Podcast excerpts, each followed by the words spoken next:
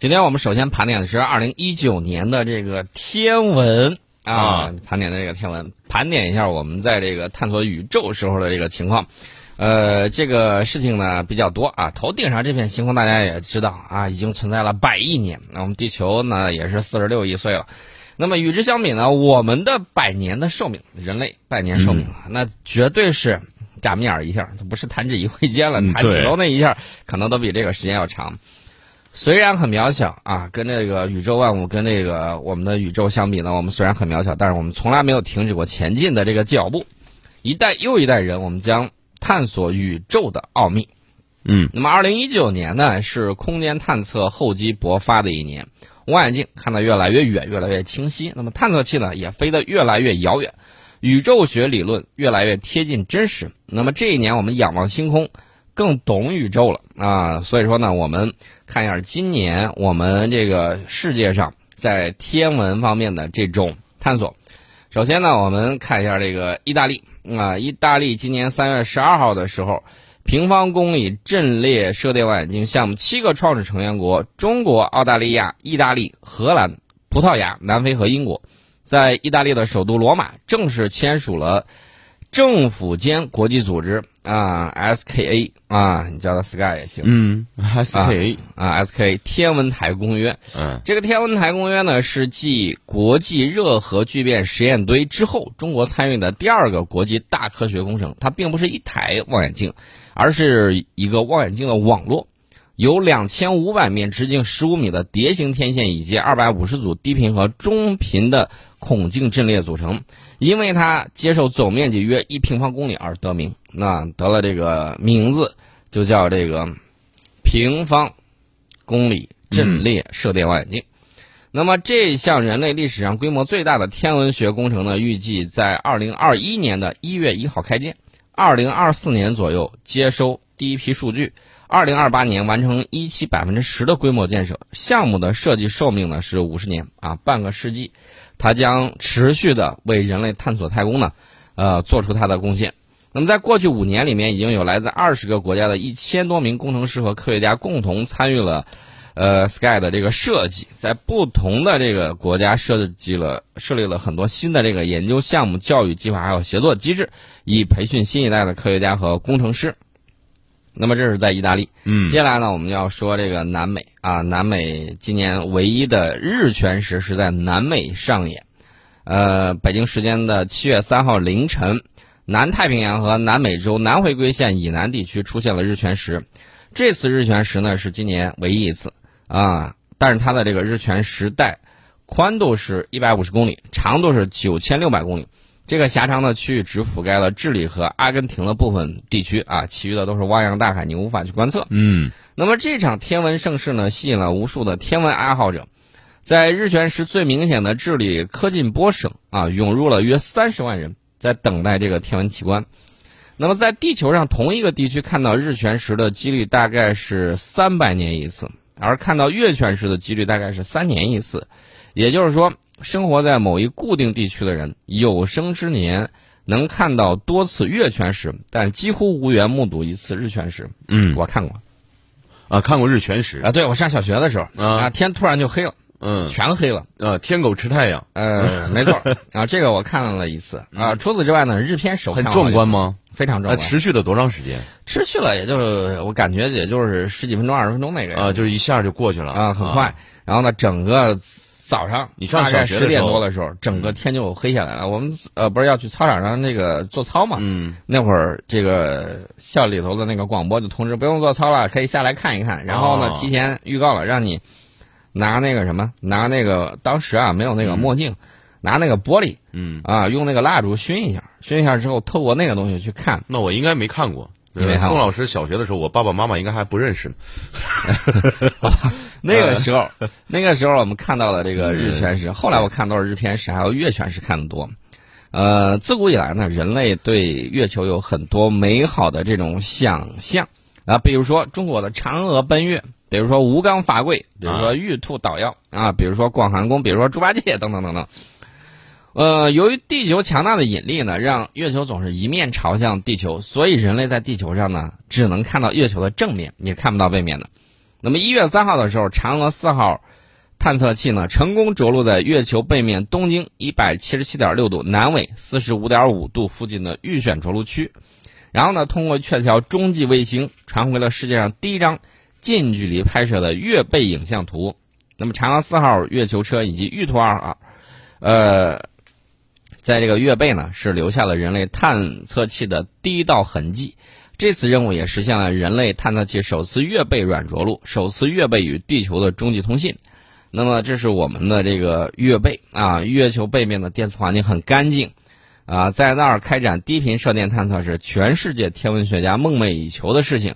将填补低频射电观测的这个空白啊！我们要在这个顶上建什么呢？建这个，呃，月球望远镜。嗯，月球望远镜从月球往外观测，对，进行这种低频射电天文观测。然后呢，让我们的这个小兔兔上去自己插杆啊，把这个东西建设起来。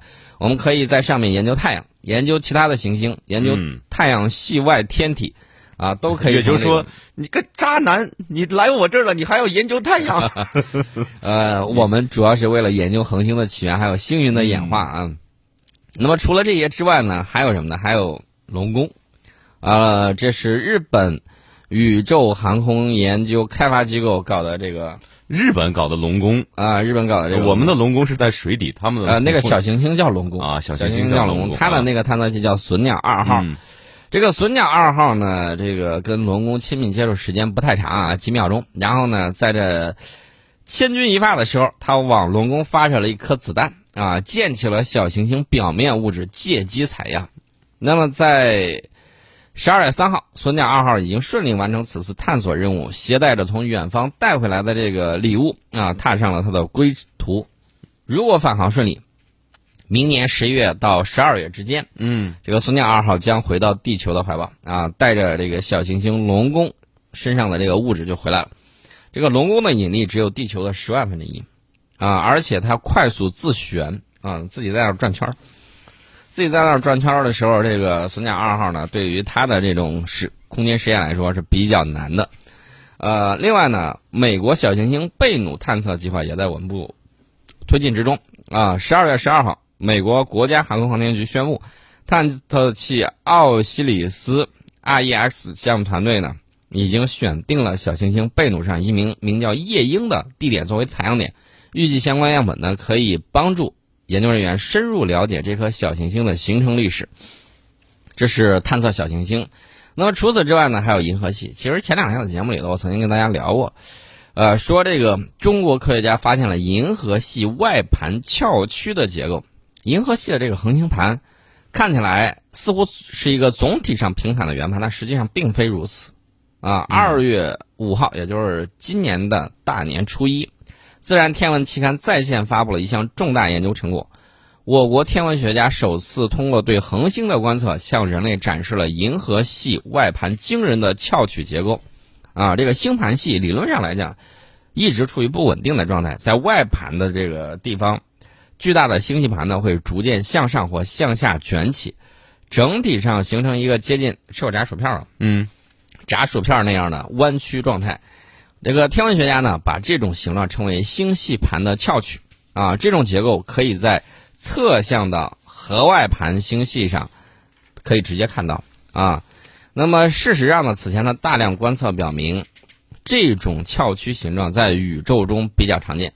大约有三分之一的核外星呃核外盘星系呢，都或多或少的展现出翘曲的形状。但是大家注意一点，我们人类本身是在银河系的恒星盘上，以往你一直认识不到是什么原因呢？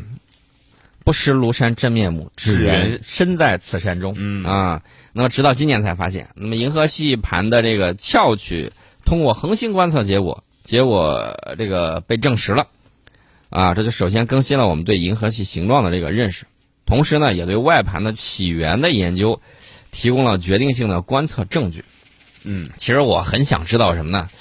很想知道《三体》里面提到的，就是两个巨大的星系啊，碰撞在一起，星系碰撞在一起，然后星系之间的这种湮灭，然后这种爆炸啊，那是非常壮观的一个然后会引起一系列的蝴蝶效应，然后有越来越多的星系撞在一起，然后重新引发一次宇宙大爆炸，呃，有这种可能性，嗯有这种可能性。然后有新的地球出现。宇宙之间的这个东西呢，无非就是质量和这个时间嗯啊。然后呢，你可能缩到非常非常的小到一个基点的时候，然后呢，它突然它就什么都没有了。然后呢，这个密度又非常大，不知道它里面孕育了什么，然后突然就又炸了。然后呢，这个东西又重新开始了宇宙的这种演化，这个可能性啊，可能性是很大的。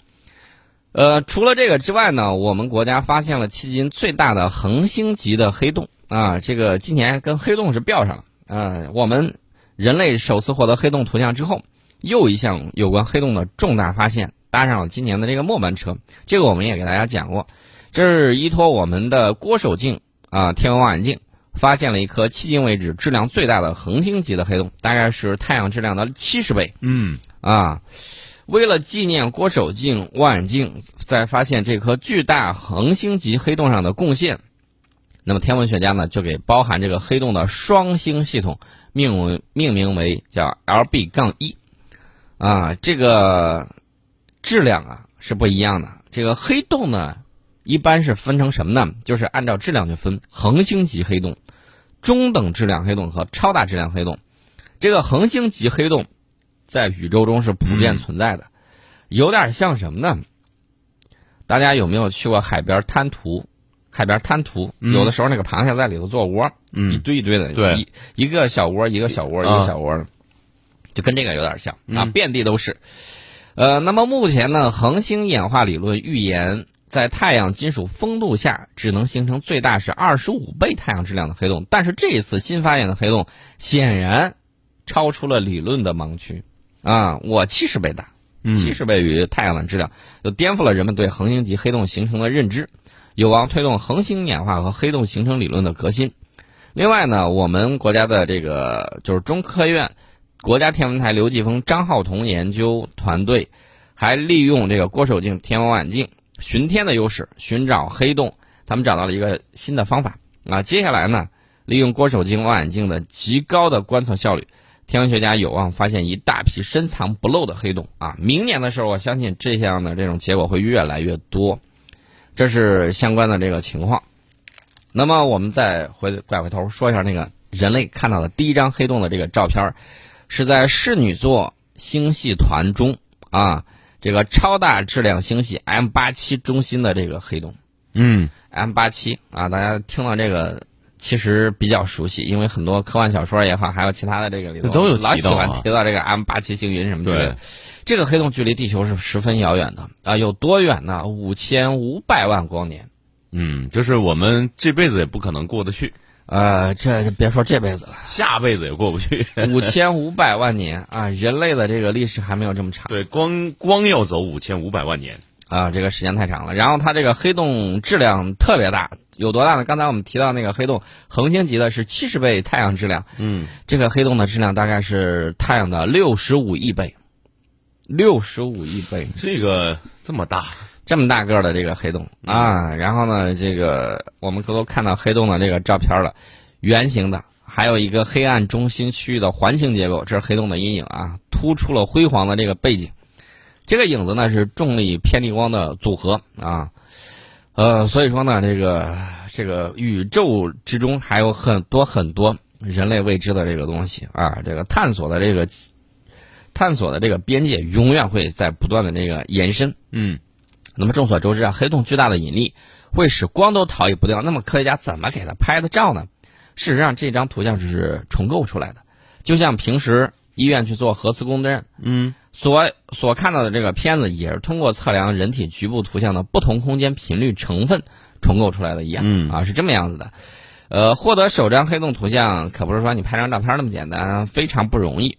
这张黑洞图像所看清的部分，相当于从美国纽约看到巴黎咖啡馆里头有一个客人正在读的一张报纸上的文字啊，哦，距离这个特别远很形象了啊，距离特别遥远，五千五百万光年。嗯。啊，这张图像是来之不易的，是多国科学家通力合作啊，全球二百多位科学家工作了几年，嗯，然后才把这个东西给合成了。是啊，那我们第一次对黑洞有了一个印象啊。对，嗯。那么遥远的这个宇宙之中呢，会突然出现这种短暂而猛烈的无线电波的爆发，持续时间很短，通常只有几毫秒，但是释放的那个能量呢特别巨大。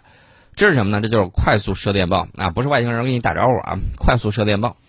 这个人类探测到的快速射电暴里面呢，其中有大部分是一次性的，没有重复的，嗯，少数是来自同一地点的重复快速射电暴。嗯，有些朋友第一反应就是，嘿嘿，要不要回应呢？甭甭管你回不回应啊，你在这儿喊破嗓子也没有用的。对，说 回回回得过去吗？很多学者呢都在致力于寻找这些遥远信号的家乡，而相比于重复快速射电报，确定一次性射电报这个来源要难的很多。它嗖一下就走了，你不知道它从哪儿来的。那么科学期刊呢发表文章表明，一个国际天文团队首次发现一次性快电射电报 FRB 幺八零九二四的准确来源。